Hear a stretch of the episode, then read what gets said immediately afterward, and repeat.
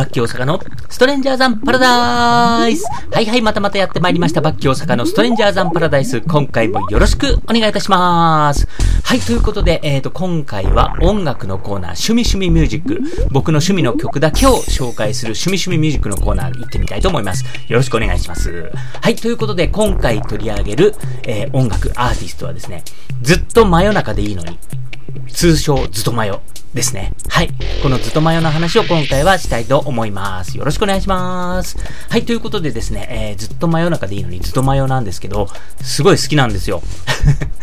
で、あのー、まあ、なんで好きになったかっていう話からまずしたいかなと思ってるんですけども、えー、まあいろいろね、僕はあのサブスクだと YouTube ミュージックとかを結構いろいろ聞いてるんですけれども、あのー、いろいろ聞いてると、こう、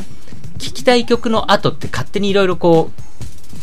出てくるじゃないですか、曲目が。で、その中でやっぱりずとまよが出てくる率がすごく高かったんですね。あの、そもそもはなんか夜遊びがやたら出てくるようになって、で、なんか夜遊びの曲がこう流れた時に、お、この曲いいな、誰の曲だろうって言ったら夜遊びみたいな。そういうのがすごい多くて夜遊び好きになったんですよ。で、そんなことやって夜遊びをすごい聴いてるうちに、今度ずとまよが出てくるようになったんですよね。で、あ、この曲誰だと思って、こう曲名見ると、ずとまよみたいな。ずっと真夜中でいいのに、みたいな感じなんですよ。で、ずっとマヨいいなーって思ってずっとマヨこう聞いてると、今度ね、ず、山がすごい出てくるんですね。うん。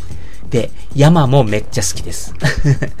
あまあでも今回はあのずっとマヨの話ですね。はい。ということで、えっ、ー、と、ずっと真夜中でいいのに通称ずっとマヨなんですけども、あのー、まあボーカルのね、あかねちゃんっていうこう中心に結成されたまあバンドというかこうちょっとユニットみたいな感じなんですけども、あのー、とにかくね、メンバーがすごく多くて、いろんな楽器を鳴らすんですよね。で、もう本当にあの、なんか、扇風機だとか、ブラウン管テレビだとか、そういうのを使った特殊楽器って言われてるものとかも結構使ったりとかね。あと、オープンリールのこうテープとか、なんかそういうのを使った楽器。で、もちろん普通の楽器もあります。で、まあ、ギターだとか、ベースだとかね。あと、たまにはピアニストがいたりとか、まあ、とにかくすごいんですよ。で、そんな感じで、あと、一曲ですね、機械油っていう曲があって、この、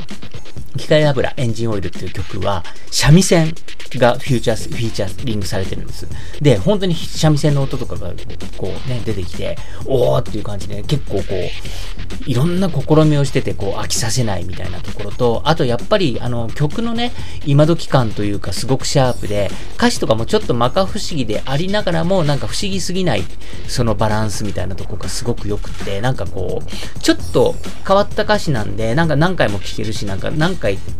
聞いてなんか噛み締めたくなるなみたいなのがあったりとか、やっぱりあとは、そのリズミカルなそのリズムの取り方の旋律ですね。で、そこら辺がすごくて、こう最近の、まあ夜遊びとかもそうですけど、こうちょっとボカロ寄りのこうアーティストの曲っていうのは、こう生で歌うっていうよりもなんかこうね、録音して、なんかこう、完成させるみたいなところが結構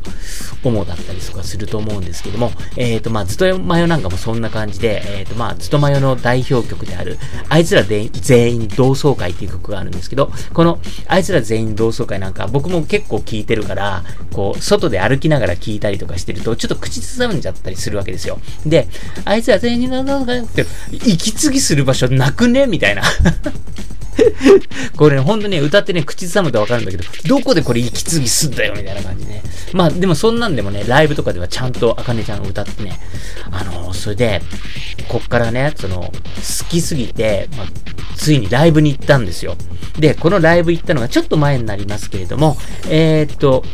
5月ですね。えっ、ー、と、2022年の、えっ、ー、と、5月16日だったかな？うん、に行ったんです。で、この日は土日で 2days だったんですね。で、ずとマヨファクトリー、鷹は飢えても踊り忘れずっていうタイトルの、まあ、ツアー、ツアーというかね、2days のイベントで、埼玉スーパーアリーナだったんです。それで、えっ、ー、と、僕このチケットを取るときに、ちょっと後ろの方の席だと、ちょっと安かったんですよ。で、あの、ずとマヨって、この、あかねちゃんが、基本的にビジュアル顔を出さない人なんです。だから、ずっと前の他の、あの、楽器のメンバーなんかも、お面つけたりとかしてっていう感じなんですね。だから、まあ、要は、まあ、あかねちゃんは顔見えないし、後ろの方で見てもいいかな、みたいな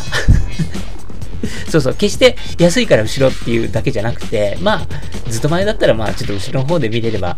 いいかなーなんていうのもあって、ちょっとその、後ろの方の席のね、うん、ちょっとお安い、1000円ぐらい安かったのかなにしたんです。それで、えっ、ー、と、いざ埼玉スーパーアリーナに行ってきたんですけど、すんごいびっくりしたんですよ。で、なぜかっていうと、埼玉スーパーアリーナで、まあ、フェスとかね、他のライブとかで僕、やっぱり何回も見に行ってるんです。それで、まあ、ちょっと10年ぐらいには、10年ぐらい前になりますけど、レディー・ガガ。レディー・ガガもね、僕ね、再やりで見たんですよね。で、その後も、まあ、いろんな単独ライブとも行ったし、あと、あの、ゴールデンウィークにある、ムジカという雑誌のやってる、あの、ビバラロックですね。ビバラロックなんかももう何回も行ってて、だからまあとにかく要は、埼玉スーパーアリーナでやってるでっかいイベントって結構何回も見に行ってるんですよ。だから、どのぐらいの人がいてみたいなこう規模感っていうのはなんとなくこう分かってたんですけど、どう今回っていうかまあその前回この間5月に行ったズトマヨの時の人の凄さにはびっくりしましたよ。ほんと圧倒された。どういうことかっていうと、例えばまああのフェス、ビバラロックですとか、そういう時の方が多分動員のね、延べの人数ってもっと多いかもしれないんですけれども、一気に同じ時間に出て入ってっていうことないじゃないですか。ね。だから、なんか、その、一気にね、その、ライブ始まる1時間前に会場しますと。で、うん。そっから開演して、で、その終わったから出てくる人たちの、なんかその人の数がすごかったんですよ、なんか。もう本当今まで再やりね、すごい規模でかいの知ってるし、ね、人が、どのぐらいボリュームの人がいるかっていうのを知ってたはずなのに、こんなに人いるのか。ずっと迷う単独公演で、こんなに人いるんだって、本当にね、なんかびっくりしたんですよね。引くほど人がいるみたいな感じで。で、本当にあの、ね、あの、ビジュアル的な、もう、つうか、そもそも、あの、駅降りた時、埼玉新都心の駅降りて、ホームに上がっていくところに、もう改札の前にドーンとずっとマヨの、こう、大きな、あの、ビジュアル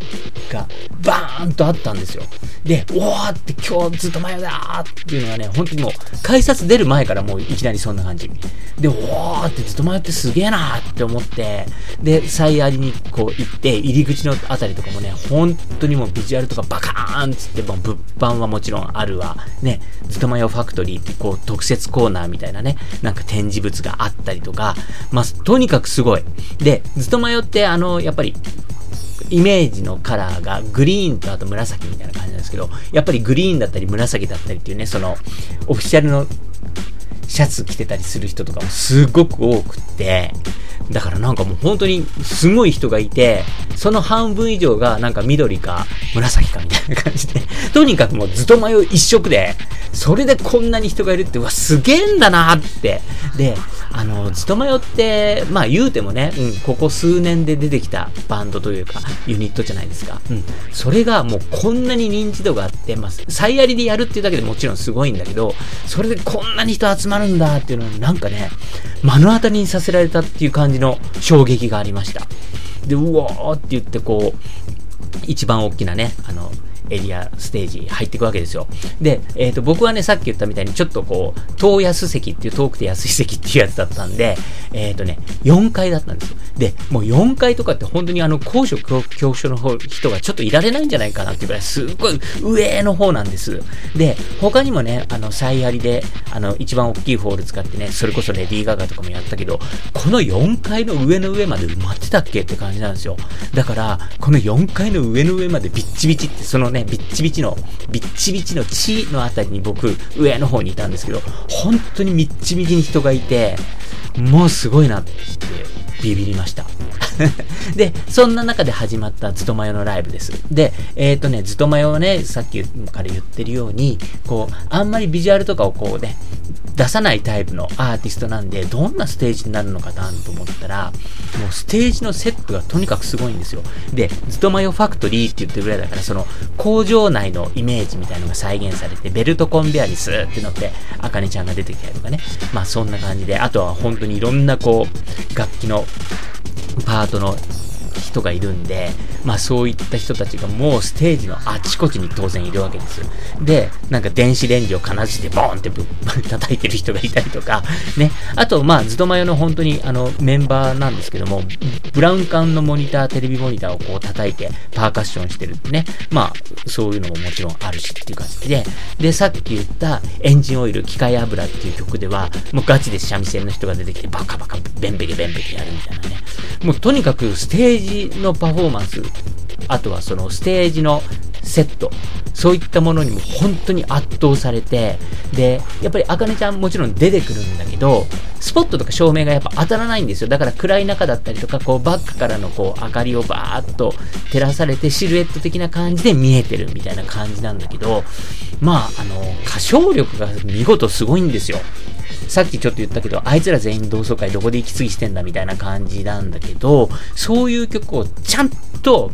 安定した声量でがっつり歌うっていう、これも本当にすごいなと思って、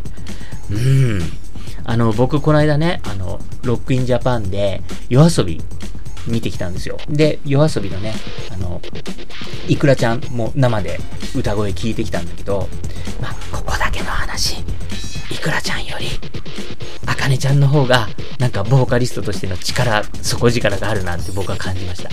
まあそんな感じで、とにかく、そのさっき言ったみたいに、そのステージの、もうセットの凄さ、それから、その中に散りばめられたもうアーティスト、あと特殊楽器とかも含めた、そういったなんかその、インパクト、そその奏でる音、それから、あかねちゃんのボーカル、もう、これだけで、もう100点満点ですよね。もうほんとそんな感じで、それで知ってる曲が生でバンバン展開されるっていう、めちゃくちゃ良かったです。本当にね、あのー、僕、ずっとマヨは、そういう、こうね、ビジュアルとかで売ってないバンドだから、なんかライブで見に行くより音源聞いてた方がいいんじゃねえかみたいな、ちょっと思ってたんです。すいません、ごめんなさい。僕が間違ってました。もう本当良かったです。もう本当にね、すごいステージで、あっという間にもう2時間今日、過ぎてったって感じでね。で、その中でもすごい試行錯誤されてて、その、あかねちゃん顔は出さないとはいえ、こう、セットのステージの中に公衆電話のあの電話ボックスみたいなのがセッティングされて、その電話ボックスの中を上からこうちょっとカメラで映して、その、あかねちゃんがコイン入れて電話してるみたいなところをね、ちょっとこう上の方から映してるみたいなのがあったりとか、なんかいろいろね、すごくその、表情とかビジュアル出さないからこその、なんかこう、趣向みたいなのがあったりとかでね。だから、ステージも全然その顔が見えないね、顔出さないからって全く飽きることなくてっていうね、すっごい圧巻のステージでしたよ。もう今年もいろんなステージ見てるけれども、もうその中でもずっとマヨのインパクトはすごい群を抜いてて、で、僕ずっとマヨハマって聞き出したのって今年なんですけれども、まあ、ね、今まだ8月ですけれども、まあ今年そのハマったアーティストの中でずっとマヨってやっぱダントツなんじゃないかなって思ってます。はい。そんなずっと前の中で言いのになんですけども、えっ、ー、とね、アルバムが、えっ、ー、と、フルアルバムが2枚出てるんですね。で、えっ、ー、と、2つ目に出たグサレっていうね、アルバム。これが去年2021年の2月に出てるんですけれども、えっ、ー、と、まあ、その前後とかではミニアルバムっていう形で何曲か入ったあの CD とかも出ててって感じなんですけど、あのー、今さ、夜遊びとかもそうなんだけど、なんかなかなか CD で買って聴くっていうよりも、本当にね、あの、サブスクとかで聴いてみたいな、あと YouTube とかにもちゃんともう、プロモーションビデオとかね、あの、ビジュアル入りの映像がちゃんと上がってるんで、もうずっとマヨなんかはもう YouTube 見れば全然こと足りちゃうみたいな感じなんですよ。だから、まあそういうのも含めて、最近ほんと CD 買わなくなったなって、もう音楽好きでね、結構いろんな音楽手出してる僕でも、最近 CD 買ってないなってつくづく思ったりするんですけど、本当に1年ぶりとか、もぐらいに久々に買った CD が、ストマヨでした。なんかね、ずっとマヨとかって本当に今話したみたいに YouTube とかなんかそういうね、あの、CDT 買ってもいいじゃんみたいなアーティストなのかなって自分でも思ったりするんだけど、しかも、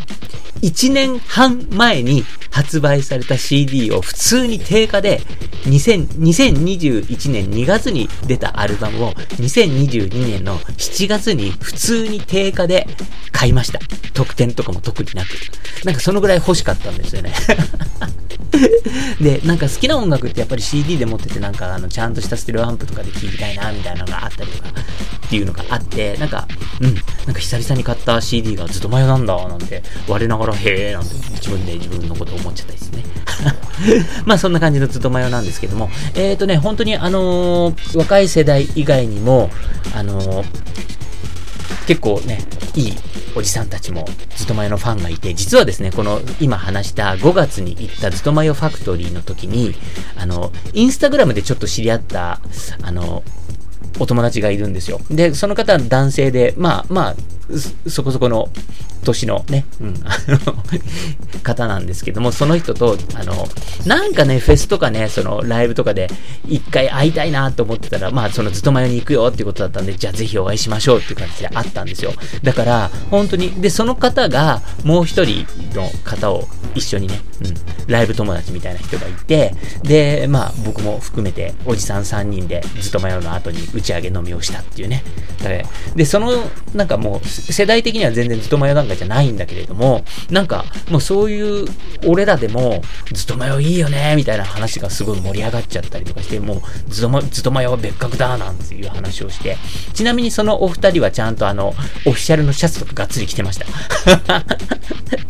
はい。そんなぐらいね、やっぱりずっとマヨって魅力のあるバンドで、あバンドっていうかね、あの、うん音楽集団であるんですよね。で、えっ、ー、とですね、この今話している、えっ、ー、と5月に開催されたつとまよファクトリー、高は飢えても踊り忘れずってね、この 2days の、えっ、ー、と、イベントだったんですけど、これがですね、8月の24日にね、あの、映像作品としてリリースされるんですよね。で、うおーって思ってて、で、実は、あの、今日、今これ収録してるのが8月の16、ん ?16 日なんですけれども、えっ、と、8月の18日の夜に、えっ、と、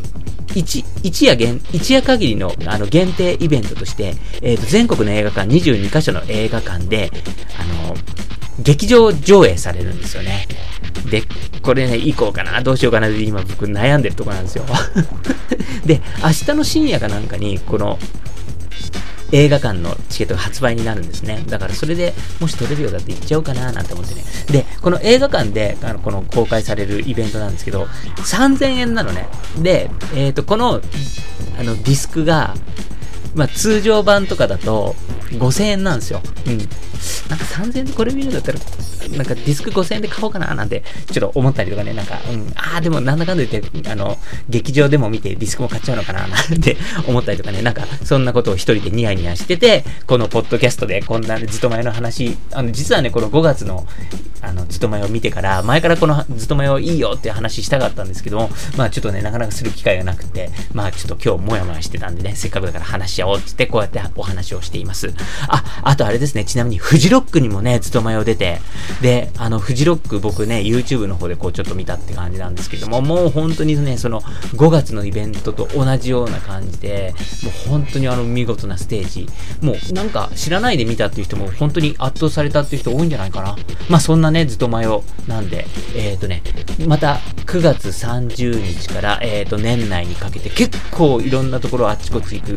ツアーややりますよね。ね、ここら辺なんかでも結構いろんなあの各都市で、あの、勤めを見るチャンスあると思うので、興味のある人は、この僕のね、話を、見に行った話を聞いて、おおって、やっぱり生で見てって思った人は、絶対行った方がいいよ。うん、めちゃくちゃいいから。はい、そんな形で、えっ、ー、と、今回はですね、えっ、ー、と、ずっと真夜中でいいのに、ずっと真夜の、えっ、ー、と、ライブとか、あとね、ずっと真夜の魅力の話を、ざざっとさせていただきました。バッキー大阪のストレンジャーザンパラダイス、えー、今回はですね、趣味趣味ミュージック、僕の趣味の音楽の話をするコーナーで、えー、ずっと真夜中でいいのにのお話をさせていただきました。最後までお聴きいただきありがとうございます。それではまた